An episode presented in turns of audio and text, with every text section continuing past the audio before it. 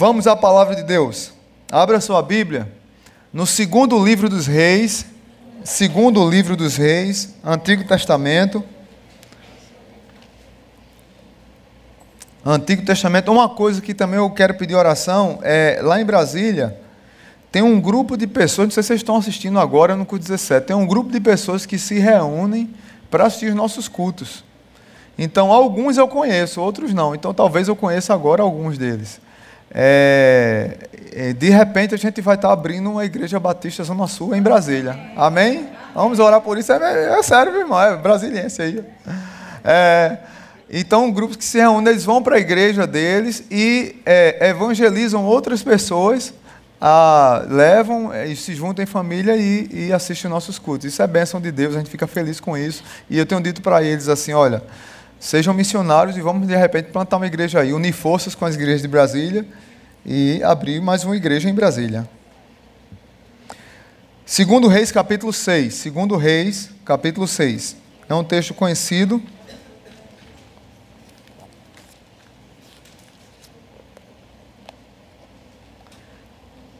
Texto bem conhecido dos irmãos. É, segundo Reis, todos acharam? Amém? É alguma misericórdia? Não, né? Segundo Reis, Antigo Testamento, você abre e deixa sua Bíblia aberta. Diz assim: Os discípulos dos profetas disseram a Eliseu: Como vês, o lugar onde nos reunimos contigo é pequeno demais para nós. Vamos ao Rio Jordão, onde cada um de nós poderá cortar um tronco para construirmos ali um lugar de reuniões. Eliseu disse: Podem ir. Então um deles perguntou: Não gostarias de ir com teus servos? Sim, respondeu Eliseu. E foi com eles. Foram ao Jordão e começaram a derrubar árvores. Quando um deles estava cortando um tronco, o ferro do machado caiu na água e ele gritou: Ah, meu senhor, era emprestado. O homem de Deus perguntou: Onde caiu? Quando o homem lhe mostrou o lugar, Eliseu cortou um galho e o jogou ali, fazendo o, ferro, fazendo o ferro flutuar, e disse: Pegue-o. O homem esticou o braço e pegou o ferro. Pai Santo, muito obrigado por essa noite e que a tua palavra ela encontre abrigo em nossos corações. Muitas vezes achamos que tudo está perdido em nossa vida. Muitas vezes achamos que, e muitas vezes é real, que perdemos alguma coisa. E quando perdemos essas coisas, nós achamos que não há mais esperança, mas a tua palavra nos ensina o contrário. Quando tudo está perdido, existe não um caminho, mas existe o caminho. E não só o caminho, o caminho também é a verdade e é a vida. Existe Jesus, existe o Senhor, existe o Deus misericordioso para mudar a nossa história. A minha oração nessa noite é que os teus filhos abram os corações e possam tentar descobrir onde foi que perderam seus machados. No nome de Jesus. Amém. Queridos irmãos, quando eu estava preparando essa mensagem no início da semana, e fechando com o Bruno o tema, eu me lembrei de uma música de Renato Russo é, chamada Via Láctea. E ele escreveu um CD completo logo quando ele descobriu que tinha uma doença grave e que estava prestes a morrer. E ele meio que emergiu na depressão, na crise, não quis fazer tratamento médico. E uma das músicas que ele escreveu dizia assim: Quando tudo está perdido, sempre existe um caminho. Quando tudo está perdido, sempre existe uma luz. Mas não me diga isso. Hoje a tristeza não é passageira. Hoje fiquei com febre a tarde inteira. E tem uma parte da música que ele diz é, que um anjo triste está perto dele. Ele, na verdade, quando escreveu essa música, ele está dizendo que não quer ouvir essa palavra de encorajamento. Ele diz: Olha, quando tudo está perdido, sempre existe um caminho. Quando tudo está perdido, sempre existe uma luz. Mas não me diga isso. Eu não quero saber disso. Eu decido entrar num processo de que ninguém cuida de mim, de que está tudo perdido, que não tem jeito, que não tem esperança. Eu decido me entregar.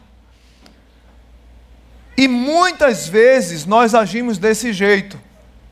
Ontem eu estava ouvindo uma pessoa que ela dizia que essa música refletia sua vida, que ela se isolava, não queria ajuda, não queria socorro, não clamava por socorro. E nós estamos diante de situações na vida que perdemos alguma coisa e muitas vezes que nós perdemos essas coisas, nós ficamos, nós ficamos desesperados e nós não queremos ajuda. E talvez eu e você que está aqui nessa noite perdemos alguma coisa. Mas a palavra de Deus nos traz a esperança de que é possível reencontrá-la. É interessante aqui o contexto desse texto é que Eliseu ele representa Deus e a misericórdia de Yahvé com o profeta que perdeu o machado. É a misericórdia de Deus não só com o profeta que a, a, liberdade dele havia sido comprometida porque ele perdeu algo muito caro. O ferro não era dele, era emprestado. Nós não vivemos com coisas que são nossas, vivemos com coisas que são emprestadas. Tudo que nós temos foi Deus que deu, para que nós pudéssemos administrar. E o contexto aqui é bem interessante porque o profeta Elias já tinha uma turma de profetas que era perseguida. E, e, esses profetas eram meio que clandestinos, porque Jezabel, Acabe e outros reis perseguiam esses, perseguiam esses profetas. Muitos deles viviam escondidos. Muitos deles viviam é, com medo de qualquer momento o exército, a tropa do rei vir buscá-los. Só que na perseguição houve crescimento. Está aqui Eliseu, o discípulo de Elias, que é, eu acho interessante que, que o que Eliseu pediu a Elias foi a porção dobrada do seu espírito. Eliseu, Elias foi um homem de tantas coisas grandiosas, tantos milagres, e Eliseu a mesma coisa, e agora ele está com a sua equipe de treinamento, com seu grupo de pastores, treinando, discipulando, cuidando. E esses homens percebem que o espaço que eles treinavam era pequeno demais. Não, não era disponível para tanta gente. Então eles queriam avançar, queriam desenvolver. Os próprios estudantes tomaram iniciativa. Eliseu está pequeno esse negócio aqui. E é interessante também que essas ferramentas usadas, o machado, eram muito caras. Porque naquela época não era feito em grande quantidade como é feita hoje. Era feito por um profissional, um torneiro, que fazia. É, é, é, ele era especialista naquilo. Então você imagina que tudo era mais caro, tudo era mais difícil de encontrar, e quem tinha um machado, a prova que o dele nem dele era, era emprestado. Agora também há outra coisa aqui no texto, que indiretamente está aqui, é que era comum, quando estavam se cortando árvores, os machados saírem da madeira.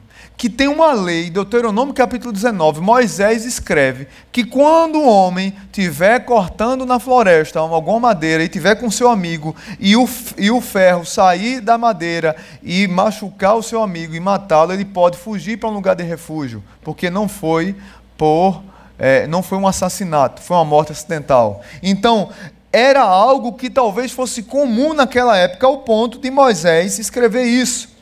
Mas o que estamos aqui vendo é que um profeta, aprendiz de profeta, ficou desesperado porque perdeu um machado, perdeu aquilo que era seu objeto de trabalho.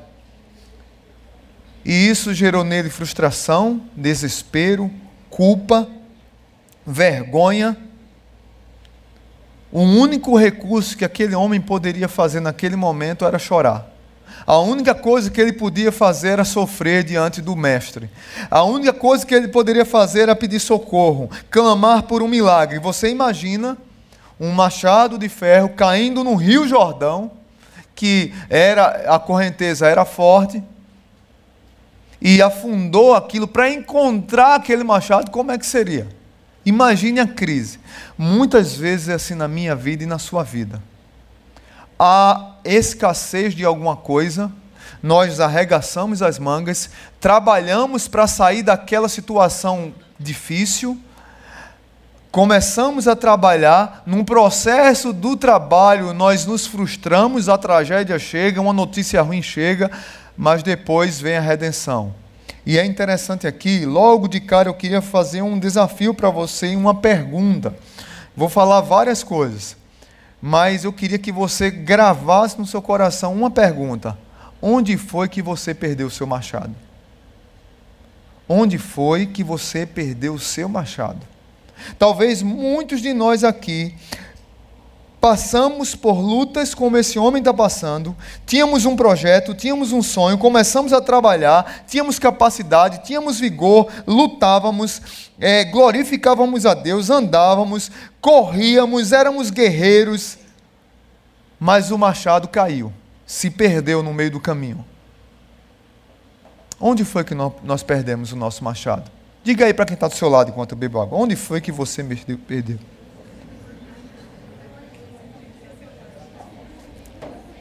Como você gosta de fazer pergunta no meio da pregação, eu estou lhe incentivando. Depois não faça o meme, aqueles memes assim, quando o pastor manda falar, para quem está do lado. Mas algumas lições para a minha vida e para a sua vida nessa noite. Algumas lições. Primeira lição: não seja acomodado, aproveite as oportunidades. É interessante demais que muitas vezes para nós algo pequeno, algo que nos impede, é ó, momento de dor, momento de frustração, para aqueles profetas, aquele lugar pequeno para se reunir, foi a oportunidade de pensar em algo maior. Os discípulos de Eliseu disseram: Como vês, o lugar onde nos reunimos é pequeno demais para nós. Vamos ao Rio Jordão, cada um de nós pode cortar um tronco para construirmos ali um lugar de reuniões. Eliseu disse: podem ir. Ou seja, não seja acomodado na sua vida, não seja acomodado como um crente na sua igreja. Alguém já disse que os incomodados é que mudam o mundo.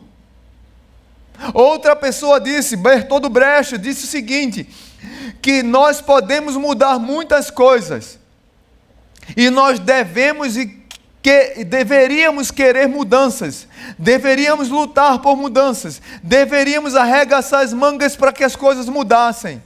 Mas antes de mudar qualquer coisa, que deve ser mudado primeiro é a nossa mente. E quem não consegue mudar a própria mente acaba não mudando coisa alguma.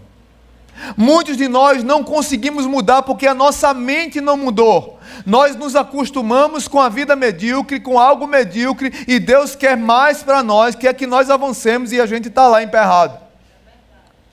Estamos lá é, na pequenez. É, Bill Hybels tem um livro chamado Descontentamento Santo. Eu disse, rapaz, eu gostei do tema desse, desse livro. Porque muitos de nós quando deveríamos estar santificados e descontentes, nós somos mais murmuradores. E aí ele diz: olha, nós temos que ter um descontentamento santo, porque o povo do Egito saiu do Egito depois de 430 anos do cativeiro. Foi Deus, mas Deus usou o descontentamento santo de Moisés para libertar o povo. Queridos irmãos, como Igreja Batista Zona Sul, se nós formos acomodados, a gente vai ficar aqui por mais 10 anos. Dá vergonha o culto das 17 horas, de tão entupido que isso aqui está. Eu aconselho a você não vir de 17 horas, porque não cabe, não cabe. Tem gente que chega e vai embora, não cabe. Mas se nós formos acomodados, a gente vai ficar aqui mais dois anos, mais três anos, mais quatro anos, mais cinco anos. E vamos passar vergonha, porque o que, é que vai acontecer? Deus vai dizer: eu, eu quis abençoar, não quiser. Agora vamos diminuir, diminuir, diminuir. Daqui a pouco a gente vai estar aqui brincando de biloca, assim, porque não tem ninguém, só a, a, o chão. Mesma coisa na nossa vida. Pregando no Rio de Janeiro, indo para São Paulo, Brasília, para onde eu vou, a, vejo a, a, as pessoas avançando. Eu, eu, fiquei envergonhado ano passado, quando eu estive pregando lá no Irajá. E, Irajá é uma igreja quase que centenária. O, o povo alegre pregando o evangelho, levando não crente para a igreja, é, discipulando, cuidando, um povo trabalhador, guerreiro, servo, estudando. Eu disse: Meu Deus do céu, como é que esse povo consegue fazer isso? No Rio de Janeiro, tudo é longe demais. Aí chega aqui no Nordeste, a gente é assim, ó. Um cantinho, um violão, esse amor, uma canção, pra fazer feliz, não é? Muita calma pra contar. Pra, nordestino é assim, guerreiro nordestino que construiu Brasília, construiu São Paulo, construiu o Brasil, todo nordestino, mas a gente aqui na nossa terra, a gente parece que é devagar. Na vida, no serviço a Deus, na obra, nós somos acomodados. Nós precisaríamos avançar, nós precisaríamos arregaçar as mangas, nós precisaríamos alargar nossas tendas e nós não fazemos isso. Isaías capítulo 54 diz o seguinte: um texto fantástico. Cante, ó estéreo, você que nunca teve um filho. Irrompa em canto, grite de alegria, você que nunca esteve em trabalho de parto, porque mais são os filhos da mulher abandonada do que os daquela que tem marido, diz o Senhor. Alargue o lugar de sua tenda, estenda bem as cortinas de sua tenda. Não impeça, é como se Isaías estivesse dizendo assim: olha, não impeça o avanço, não impeça o crescimento, não impeça o avanço da sua vida não seja um empecilho para que você cresça, Israel. Não seja um empecilho para que você estenda suas estacas. Não seja um empecilho para que você avance. Não seja um empecilho para que a igreja cresça. Avance, arregace as mangas, creia. E aí ele continua. Estique suas cordas, firme suas estacas, pois você se estenderá para a direita e para a esquerda. Nós precisamos alargar nossas tendas, nós precisamos ter coragem de avançar, nós precisamos confiar em Deus, nós precisamos deixar de ser acomodados. Eliseu poderia lançar mão dos recursos sobrenaturais, poderia orar a Deus, Deus manda alguém para construir aqui uma casa, Deus resolve esse problema de maneira rápida, Deus faz um milagre aqui, ele não, ele os homens sentiram a necessidade, falaram com o profeta e o profeta disse: podem ir. E eles disseram: o senhor pode ir conosco? Vamos lá. Meu irmão, Deus não vai fazer um milagre na minha e na sua vida se eu e você não tomar iniciativa. Deus fez um milagre lá é, para ressuscitar Lázaro, mas antes ele mandou que removessem a pedra. Tem algo que eu e você tem que fazer. A nossa parte não cabe a Deus fazer. Esses homens viram milagres de Deus, mas eles arregaçaram as mangas para alargar as fronteiras. Não foram acomodados, e isso na minha vida e na sua. Talvez você precisa parar de ser acomodado no seu casamento. Você é acomodado no seu casamento. Você fez promessas à sua esposa que você não está cumprindo. E vice-versa. Talvez você é acomodado na criação dos seus filhos, não tem sido um bom pai, não tem sido uma boa mãe. Você se acomodou, você se acostumou com a vida e você perdeu essa, essa alegria, perdeu a paixão de, de ser alguém diferente das promessas que você fez no altar. Você talvez seja acomodado no seu trabalho, não, já estou com o meu dinheiro no final do mês, está garantido. E aí você desonra um patrão, rouba cinco minutos aqui, rouba dez minutos ali, rouba meia hora aqui, uma hora ali. E a culpa sempre é do patrão, né? Sempre o patrão é errado. Talvez você, você seja acomodado no seu relacionamento amoroso com a sua esposa, num carinho que você dava a ela e não dá mais. Nas palavras de, de bênção, nas palavras é, é, é, carinhosas e não dá mais. Talvez você seja acomodado na igreja. Esses profetas nos dão uma lição gigantesca. Eliseu está pequeno, a gente tem que crescer, a gente tem que avançar. Não dá para ficar mais aqui. Isso contagiou a todos e eles decidiram sair dali. Primeira lição é não. Vamos lá? Não seja. Olha aí, benção. Segunda, não ande sozinho, procure os sábios. Não ande sozinho. Verso 3 diz assim: Então um deles perguntou: Não gostarias de ir com os teus servos? Sim, ele respondeu. E foi com eles. Foram a Jordão e começaram a derrubar árvores.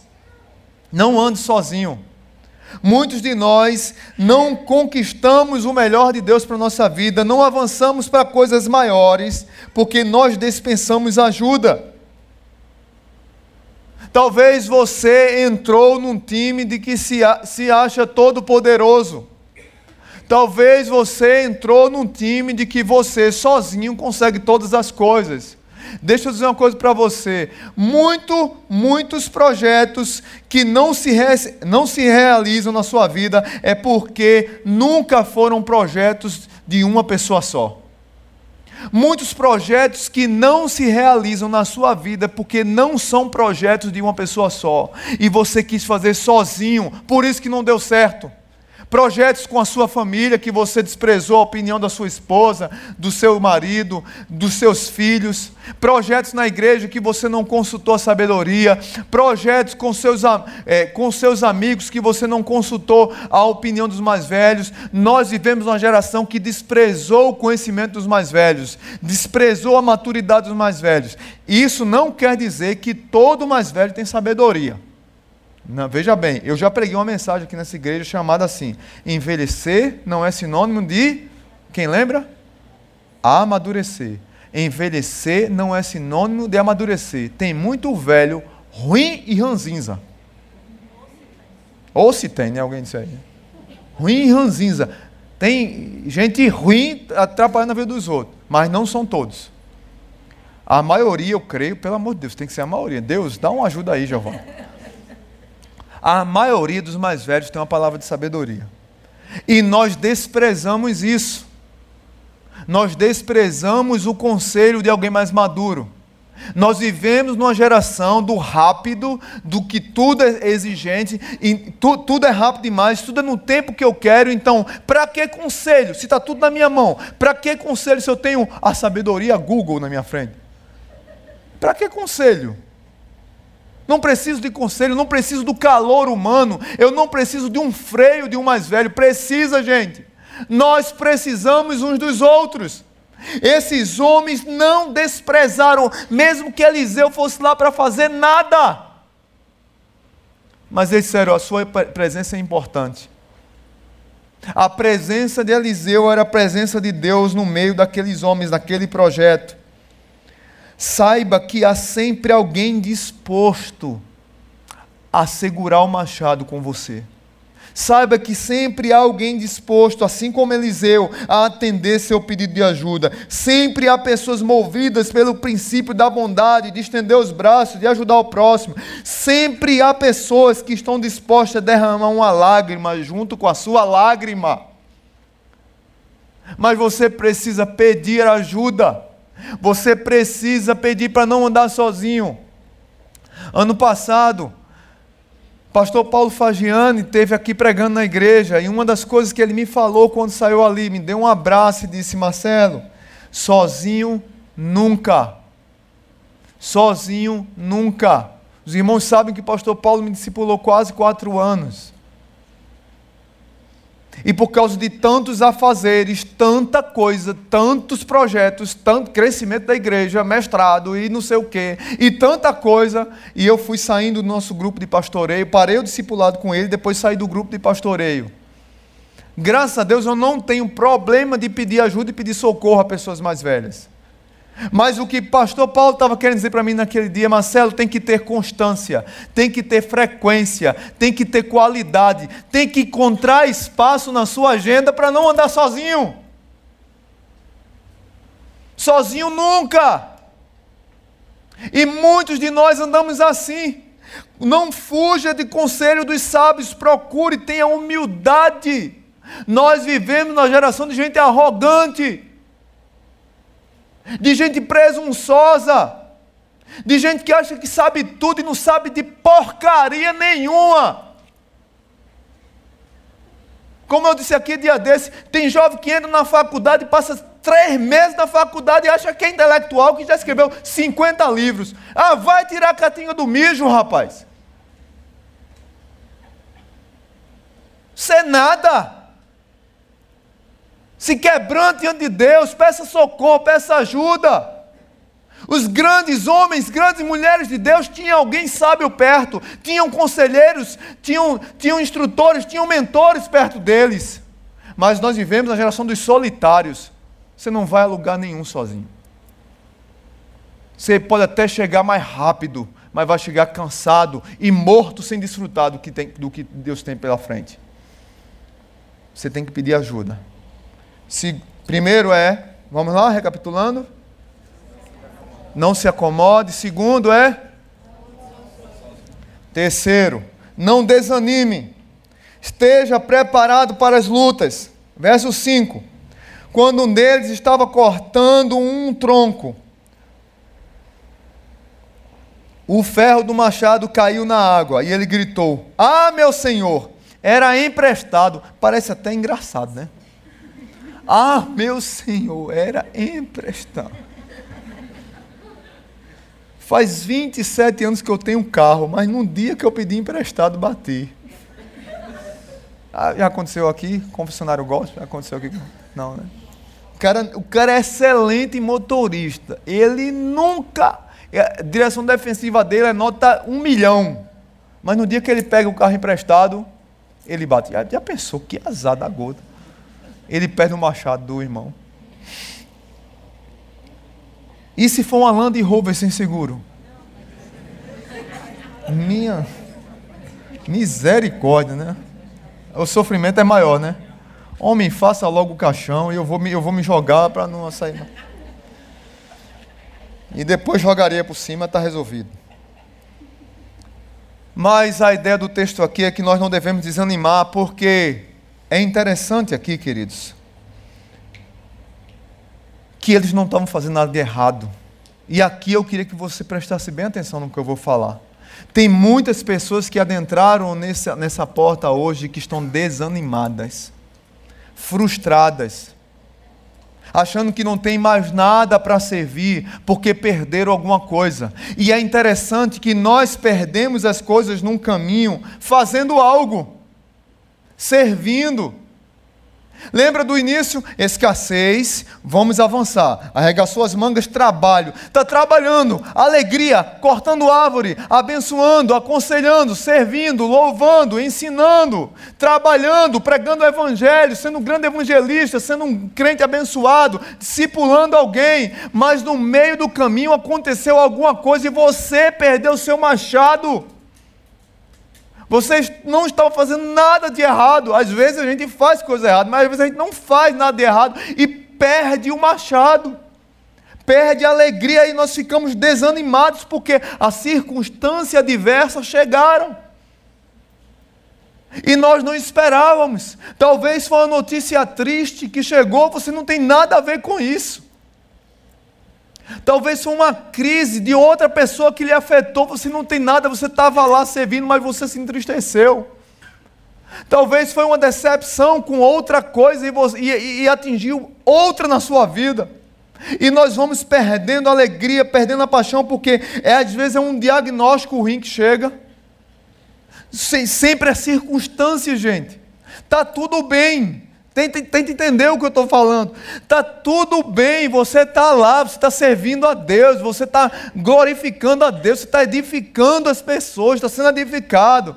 Mas você perdeu o machado. E aonde foi que você perdeu ele? e aí você ficou desanimado, ficou desesperado, você entrou em crise, você pensa em parar, você decide que é melhor não fazer mais nada. Quantas pessoas chegam para mim e as pessoas não têm nada na vida delas, tem uns que são sem vergonha, os são sem vergonha a gente trata de um jeito. Os que estão em crise a gente trata de outro, que às vezes acaba tá bem, é, aconteceu, perdeu o machado e diz, pastor, eu não sei o que foi. Talvez a gente perdeu alguma coisa lá atrás e a gente precisa entender que as circunstâncias foram que esfriaram o nosso coração. As lutas externas da vida foi que afligiram a nossa alma. Tem pessoas que esqueceram o machado da leitura bíblica, de separar 15 minutos por dia. Eu não vou. Eu, 15 minutos é, é, é um século cinco minutos por dia. Tem pessoas que desprezaram um, a oração. Eu estava conversando essa semana com o pastor Sagai e pastor Arthur e pastor Sandro sobre oração. E nós fizemos um teste. Vamos tentar orar cada um aqui. Estava na convenção e a gente teve um tempo de oração e vamos tentar orar cada um mais ou menos é, um, um minuto ou foi dois minutos, eu não lembro. Eu nem lembro, para você ver. Nem lembro. Eu acho que foi um minuto, cada um tinha que orar um minuto. Gente, os quatro, quando estava em 30 segundos, já achou que tinha orado cinco minutos. Estou espiritual demais, já orei mais do que Marcelo.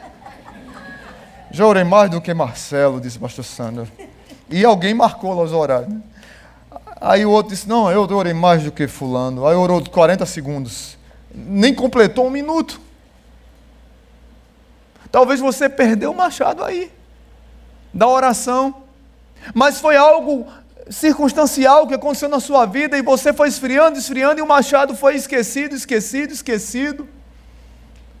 Talvez foi o machado do, de, de ser carinhoso com seus filhos, com a sua esposa. Talvez foi um machado de servir na igreja, você decidiu, não quero mais servir em nada. Estou revoltado, chutei o pau da barraca, pastor. Não quero mais nada. Tá bom, irmão, pode vir, miserável, para a igreja ainda. A porta está aberta para você, assim mesmo. A igreja de Jesus. Um dia Jesus vai falar, nem que seja com um machado na sua cabeça. Amém, vai falar. E você volta a trabalhar e você volta alegre. Porque uma coisa é eu dar um chicote, outra é Jesus dar um chicote, né? O chicote dele é light, o meu é duro, né? Ou ao contrário, não sei, né? Acho que foi Priscila que disse a mim. Eu disse, disse é, eu, eu, eu, disse uma palavra ela, e eu achei que eu fui duro. Ela disse, pastor, você não foi duro, não. Jesus foi muito mais duro. Não foi, Priscila? Mais ou menos assim. Ele foi muito mais duro comigo. Então, gente, às vezes nós perdemos o machado e nós desanimamos. A palavra de Deus, o apóstolo Paulo, lá em 2 Coríntios capítulo 4, diz assim: De todos os lados nós somos pressionados por aflições. Gente, é aflição de todo lado. Quem é que não está aflito com o que está acontecendo no Brasil? Semana, me mandaram um vídeo, eu não sei se o jogo foi hoje, se foi ontem, Eduardo Batista, o técnico do Curitiba, ele foi para a entrevista coletiva depois do jogo, ele não falou nada do jogo. Ele disse: por mim não tinha nem que ter campeonato brasileiro. O Brasil está parado, gente, por causa de um bando de ladrão, de corrupto. Nós temos que votar. Eu disse: rapaz, o cara. Vou votar nele para presidente. E tinha uma pessoa que estava zombando porque se pensou em parar o campeonato brasileiro por causa dessa crise que o Brasil está passando, e, zombando como se o futebol fosse mais importante do que a crise que o Brasil está passando. E o apóstolo Paulo diz: de todos os lados nós somos pressionados por aflições, mas não somos esmagados. Amém? Não desanimados, não angustiados, ficamos perplexos, mas não desesperados, somos perseguidos, mas não abandonados, somos derrubados, mas não destruídos. Pelo sofrimento, nosso corpo continua a participar da morte de Jesus, para que a vida de Jesus também se manifeste em nosso corpo. Jesus é a maior cura para nossas crises de desânimo. Jesus é o nosso Salvador, é o nosso Senhor, é aquele que morreu por nós, é aquele que ressuscitou, como cantamos aqui, mas é aquele que também cura os nossos desânimos. Porque desânimo acontece, gente. Porque nós perdemos coisas na vida que nos desanimam e nos afligem, e isso é verdade. Você é ser humano. Os irmãos sabem que eu sou arrumadinho demais com horário. E eu separei a quarta-feira da semana para estudar é, praticamente o dia todo, preparar esse sermão. Aí, quarta-feira, Lívia fica doente. Ela já estava, na quarta piorou. A febre não parava, não parava, não parava. E eu fui para o hospital com Lívia mais ou menos às nove da manhã. Saí de lá quase oito da noite. Não foi porque atenderam atrasado, não. É porque, além de ter tinha muita criança no hospital, tinha quase 100 crianças para ser atendida. Eu fiquei de manhã e aí tem que ser seis horas. Eu tive que dar outra entrada porque ela passou de seis horas no hospital. E toda vez que ia medir a pressão, da, a, a medir a, a temperatura da Lívia, é, tinha uma fila para medir a temperatura, porque só tinha um termômetro no hospital. Aí eu disse: não, pelo amor, eu vou comprar um, um termômetro. Eu fui na farmácia comprar um termômetro. No hospital particular, viu? Não foi público, não. Vergonha é geral, não é só no SUS, não, viu? Aí por que não, não fazia o exame de sangue? Porque a, a febre não baixava era 39,7, 39,4, depois 38,9 e ficava só quase quatro horas assim.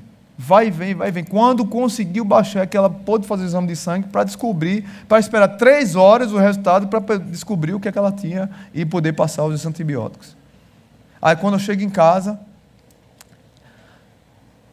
aí tá a Geisa gripada, arriada na cama. Aí eu disse, pronto, minha semana tá boa eu não vou pregar esse sermão. Não vou. Fiquei bravo com Deus. Desanimei, Deus. Como é que eu vou pregar para o povo, para encorajar o povo se eu estou desanimado? Aí Deus disse: porque Deus vai mandar pessoas para animar você, miserável. pois se compor, obedeça, rapaz. E aí, na quinta-feira, eu recebi uma palavra de ânimo, na sexta também, e a correria e a luta lá em casa todo mundo doente, e eu preocupar, e o medo, a angústia, porque eu vou viajar e eu, a minha imunidade está baixa, eu não posso ficar doente, tudo esse turbilhão e a gente fica preocupado. Mas às vezes nós nos sentimos assim para que Deus diga para nós assim: não desanime. Você não vai dizer para o povo domingo não desanime? Ah, pois eu quero que você não desanime. Porque muitas vezes nós desanimamos e nós pensamos em parar mesmo, em desistir mesmo. Porque a melhor decisão na hora do desânimo é não tomar decisão. Na hora da frustração, não tome decisão. Na hora da frustração, da luta, da lágrima, do sofrimento, da dor, não tome decisão. Esse homem poderia ficar maluco, desesperado, se jogar no rio, poderia ser levado pela correnteza, mas ele não fez isso. Ele ficou desanimado, mas ele foi buscar ajuda quem deveria buscar ajuda ao homem que representava a presença de Deus naquele lugar. Muitas vezes nós queremos tomar decisão na hora errada. Quarta-feira eu quis tomar decisão na hora errada mas Deus não permitiu. Porque talvez tenha alguém nessa noite aqui que precisava ouvir essa palavra, para não desanimar e para entender que as circunstâncias da vida muitas vezes nos faz perder os machados da nossa vida, mas Deus faz um milagre e eles são reencontrados. Vamos recapitular? Primeiro, não? Não se acomode. Segundo, não ande sozinho. Terceiro, não desanime. Quarto, não procure culpados. Assuma seus erros. Não procure culpados. Assuma seus erros e procure novos caminhos. Esse homem disse: Ah, meu senhor, era emprestado. Mas nenhum momento ele procurou culpados. Não foi fulano aqui que brincou comigo e eu perdi. Não, foi minha mulher que não passou a roupa, por isso que eu saí é, é, atrasado. Não procure culpados. O profeta não procurou culpados. O profeta não chegou para ele, mas você fez algo errado. Porque tem pessoas que fazem algo errado e precisam do confronto de Deus, mas não foi o caso. Por que Deus está falando isso nessa noite? Porque tem pessoas aqui que talvez estejam desanimadas, achando que fizeram alguma coisa errada, estão frustradas, estão decepcionadas, estão desanimadas, pensando em parar, pensando em desistir. E ficam procurando culpadas, ou elas colocam-se como culpadas, ou procuram outros culpados, quando na verdade deveriam entregar os problemas ao Senhor deveriam pedir ajuda, deveriam pedir socorro. E é interessante que quando o crente, ou quando o crente está errado, quer ver, eu nunca vi crente tão, com tanta intimidade com Deus quando ele está afastado da igreja. Acho que eu já disse para vocês, né? O crente, quando está afastado da igreja, você pergunta, por que não está indo para a igreja? Pastor, eu não estou indo, mas a minha comunhão com Deus, ela é das galáxias. Eu disse, caramba, esse crente aí, o cara é um sem vergonha, faz um ano que ele não vai na igreja, está numa vida toda troncha e ele está tudo bem com ele. Nunca, nunca ele está mal, não. Nunca. É impressionante. Mas tem pessoas que estão longe, da igreja, longe de Deus, mas dentro da igreja. E elas começam a sentir um sentimento de frustração e de culpa e começam a não querer mais ir para a comunhão na igreja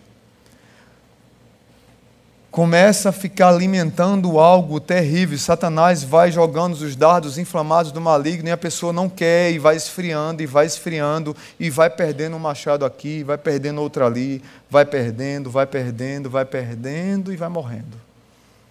Apagando o espírito, apagando a chama que havia naquela pessoa, que antes era tão bom. Por outro lado, tem aquele não crente que tem vergonha de entrar na igreja por causa do crente que é muito santo. Aquele crente que se converte no domingo e na segunda ele já está de terno e gravata, dizendo assim. Ele chega no trabalho assim. Eis que as coisas velhas passaram e tudo se fez novo. Eu sou nova criatura. Ha, ha. Você é velha criatura. O cabo se converteu ontem. No outro dia ele está dizendo que o, a, a repartição dele toda vai para o inferno. Você conhece crente assim? Conhece, eu sei que você conhece, você pensou em alguém. E muito não crente não vem para a igreja porque nós colocamos culpa, peso. E Eliseu nos dá uma lição poderosíssima aqui. Ele não vocifera, ele não procura culpado, ele não acusa o que perdeu. Isso não quer dizer que quando eu erre, que quando eu perca o meu machado, eu não devo fazer uma reflexão de onde eu perdi. Não é isso que eu estou dizendo, viu? Tanto é que eu fiz no começo, foi que eu perguntei: onde? Onde você perdeu o seu machado? Nós devemos fazer essa reflexão sempre. Agora, nós não podemos achar que Deus está vociferando contra nós, querendo um espaço para nos triturar, que não é verdade. Deus quer restaurar a nossa vida. Deus quer descobrir onde foi que perdemos o machado, para renovar em nós a alegria, para renovar em nós o milagre mas nós, nós temos que fazer a nossa parte. Que isso me leva ao final, ao quinta, a quinta lição. A quarta é não procure culpados. E a última é creia na misericórdia de Deus, reencontre o que você perdeu. Versos 6 e 7. O homem de Deus perguntou: Onde caiu? Ele não disse: Você perdeu? E agora? Porque nós fazemos assim. É assim que nós fazemos com os nossos filhos. Quando eles quebram algo, quando eles perdem algo. Hoje eu, eu ganhei uma figurinha linda da célula, é, etc. Ou, Gente, eu estou desorientado. Célula reticências. A célula reticências onde teve multiplicação. E, e a multiplicação foi algo da, da, da Copa do Mundo. Então, a, quem foi para tal célula foi com a figurinha do, do, do Brasil para tal célula, com o técnico tal, que é o líder da célula, e a outra. E eu e eu, eu é, fizeram a figurinha do pastor como técnico da equipe. Ó. Bonita que só, uma figurinha grande. Aí hoje eu fui colar no meu álbum da Copa do Mundo. Tinha que colar, né? Em algum lugar, né? Aí Benjamin, deixa eu colar, deixa eu colar. Ele fez bolha. Eu fico em crise quando eu vejo uma bolha na. Sabe? Quando eu vejo uma figurinha mal colada, eu fico assim. Tem uma turma aqui da igreja que não pode ver algo assim, troncho. Eu é com a coisa mal colada. Aí o Benjamin, você colou errado, eu lhe ensinei 500 milhões de vezes. Olha como nós somos hiperbólicos, né?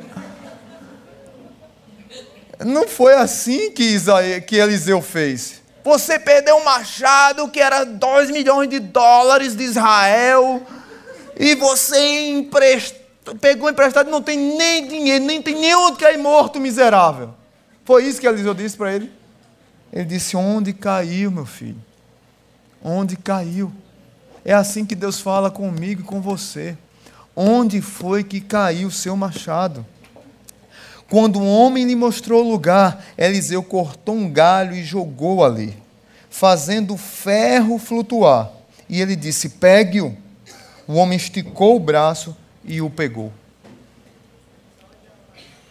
Gente, isso é um milagre espetacular.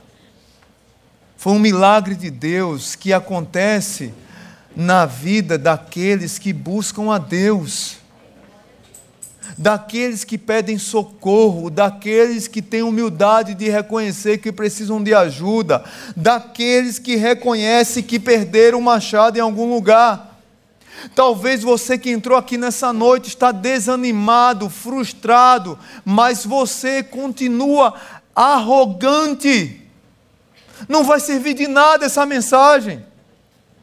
Talvez você entrou aqui frustrado, desanimado, mas você continua achando que pode resolver os seus problemas e você perdeu o machado da fé, você perdeu o machado da paciência, como Moisés. Moisés perdeu o machado da paciência e feriu a pedra. Pedro perdeu o machado da fé e negou Jesus. Davi perdeu o machado da integridade, cometeu um adultério contra Batseba. Davi perdeu o machado da integridade e assassinou o marido de Batseba. Muitos de nós perdemos o machado no meio do caminho e muitas vezes perdemos o machado no trabalho, servindo, quando estava tudo bem. Quando subíamos a ladeira do serviço, da alegria, da contemplação, de, da adoração a Deus. E Deus está dizendo nessa noite para mim e para você: onde foi que o machado caiu? Você precisa saber. Eu ainda vou ser mais profundo. Você sabe onde foi que o machado caiu. Você sabe onde foi que o seu machado caiu. Você deve voltar lá e dizer para Deus: Foi aqui, Senhor. E Deus vai fazer o milagre de um molho de ferro pesado flutuar. E vai fazer um milagre na sua vida para renovar a sua alegria, sua fé, sua história a sua comunhão com Deus, o seu desejo de servir e cuidar dos outros, o seu serviço de pregar o Evangelho. Muitos de nós não percebemos, mas cantamos a música que o povo de Israel cantava. Uma música antiga que dizia assim: Deus nos desamparou, Deus nos desamparou, Deus nos abandonou. E aí Isaías diz assim para o povo: Por acaso haverá mãe que possa esquecer seu bebê? que ainda mama e não tem compaixão do filho que gerou? Embora ela, a mãe, possa esquecer seu filho, eu jamais me esquecerei de você. Veja, eu gravei você nas palmas das minhas mãos. Meus irmãos, muitos de nós agimos como a igreja de Éfeso. Fazíamos tudo bem estava tudo certo. Era a igreja ortodoxa, a igreja da Bíblia, a igreja que pregava com seriedade, que se gabava da generosidade, que se gabava de, prega, de uma pregação limpa e que chegava às vidas das pessoas.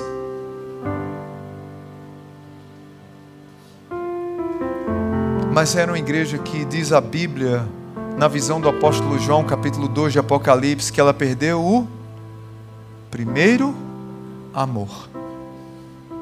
Pastor Ricardo Barbosa, num de seus livros, diz isso. Muitos perderam o amor ingênuo e apaixonado por Deus, que tinham por uma pessoa amada, e essa pessoa amada, sendo Jesus, era tudo quanto nós desejávamos. Aquele amor que levou a deixar tudo e entregar-se sem reservas a Deus. Aquele amor que fazia, de, fazia da oração uma experiência intensa, da leitura da Bíblia um momento prazeroso. Da doação um privilégio, do serviço uma honra, da hospitalidade um dever sagrado, da obediência uma virtude. Mas quando nós olhamos para a igreja do Senhor hoje e vemos muitos irmãos e irmãs que estão na igreja vivendo desse jeito, alguns caíram em pecado, outros não.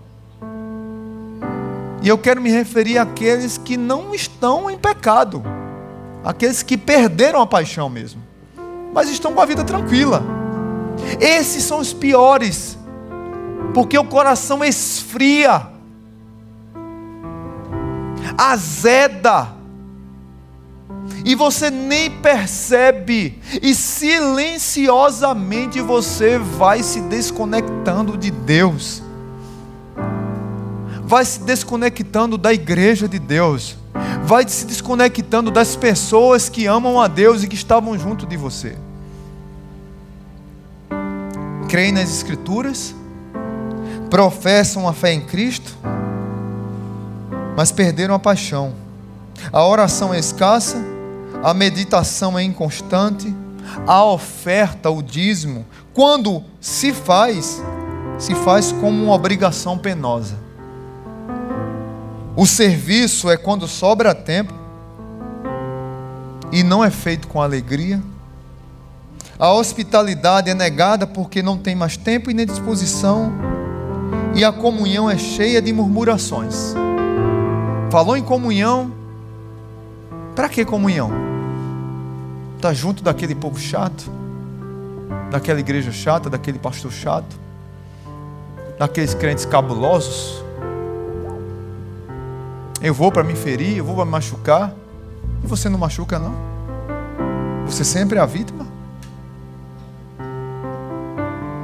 Talvez os seus domingos deixaram de ser um dia prazeroso de adoração e comunhão a Deus. Talvez nessa noite você precisa pegar o termômetro da fé e saber quantos graus está e terminar essa mensagem com uma pergunta ecoando na sua mente: Onde foi que você perdeu o machado? Eu quero lhe dar uma palavra de esperança. Diga a Deus onde você perdeu. Clame a Deus porque você perdeu. E acredite que o milagre vai acontecer. E Ele vai restaurar a tua fé, a tua alegria, a tua paixão, a tua comunhão com Ele e com a igreja. Que Deus abençoe sua vida. Vamos cantar essa música. E você fica refletindo. Pode ficar de pé. Quando terminar a primeira estrofe da música, eu vou orar por você. Mas se Deus falou com você nessa noite, eu quero pedir que você saia do seu lugar e venha aqui à frente. Se você sabe onde você perdeu o machado, se você tem convicção de quer ver Deus restaurar a sua comunhão com Ele. Sai do seu lugar, vem aqui à frente. Eu quero orar especificamente por isso. Onde foi que você perdeu o machado? Vem aqui à frente. E quando terminar a primeira parte da música, nós vamos orar juntos como igreja.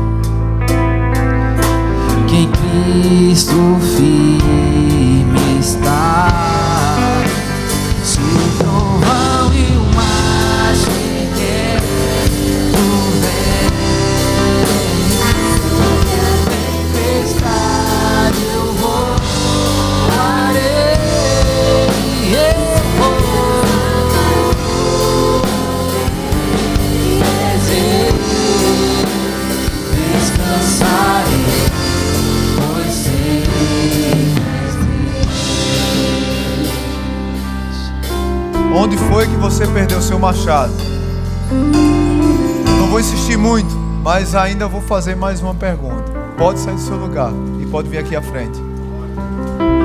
Talvez você perdeu o machado da fé. Pode vir aqui, vou pedir para abrir o espaço aí na- no corredor para o pessoal vir aqui para frente. Quem está na fila aí, ok. Talvez foi a fé, talvez foi por uma frustração, talvez foi pecado mesmo, talvez foi alguém, igreja, talvez foi crises, brigas, talvez foi lutas, foram lutas conjugais, talvez foi crise com os filhos, talvez foi algo, alguma casca de banana que Satanás colocou e você caiu, escorregou. E como eu disse, talvez não foi pecado nenhum, foi esfriamento por causa das circunstâncias.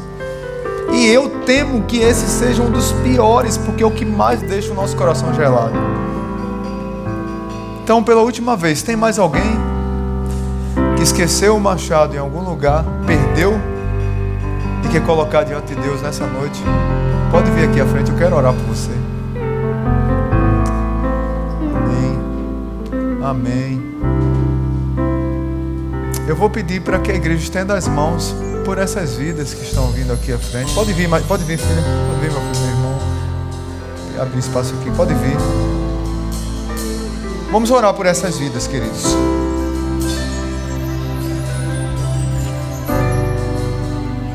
Pai bendito, muito obrigado por essa noite. Tem aqui as vidas tuas, são teus filhos, amados demais. E talvez assim como os profetas de Eliseu, os discípulos de Eliseu, esses queridos aqui se frustraram com alguma coisa, pecaram, erraram, e talvez outros não tiveram nada disso.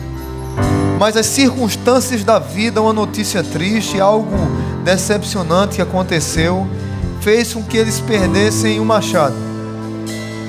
A minha oração é que nessa noite, ó Pai, assim como o Senhor usou Eliseu para jogar um galho de árvore e fazer o machado flutuar, que no poder do Espírito Santo, na graça poderosa de Jesus, aquele que morreu na cruz do Calvário por mim e pelos meus irmãos, no poder deles, o Senhor possa fazer com que o machado que eles perderam flutue. Talvez alguns deixaram o Espírito apagar nos seus corações a alegria, a paixão, o primeiro amor, o desejo de servir, a alegria de contribuir, a alegria de ir para a igreja, a alegria de participar de um momento de comunhão, a alegria de ensinar, a paixão por louvar, a paixão por pregar o Evangelho na escola, em casa, na faculdade, na vizinhança, a paixão por discipular alguém, por ensinar alguém, a paixão por tocar algum instrumento, a paixão por servir em alguma área da igreja. Pai, talvez teus filhos estão aqui passando por essas crises, Pai. Talvez alguns aqui estão acomodados na própria vida. O Senhor tem lhes dado oportunidade de crescimento no trabalho, de crescimento profissional, e eles têm resistido por causa da acomodação. Não têm pedido conselho aos mais sábios. Talvez alguns estejam perdendo o martelo, o, o, o, o machado num casamento. O casamento está esfriando.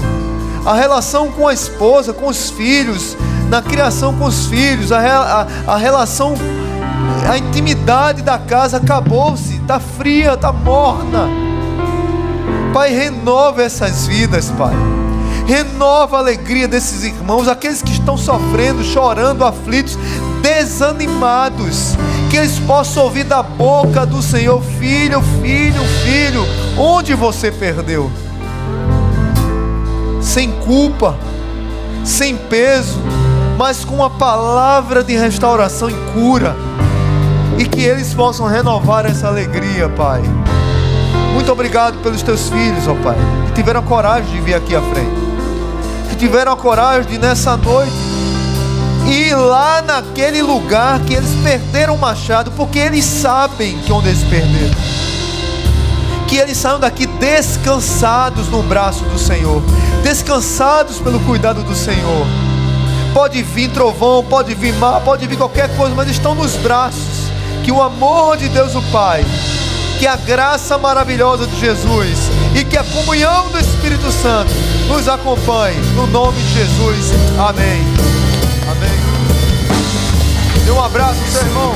Abençoe a vida dele. Dê uma palavra de bênção.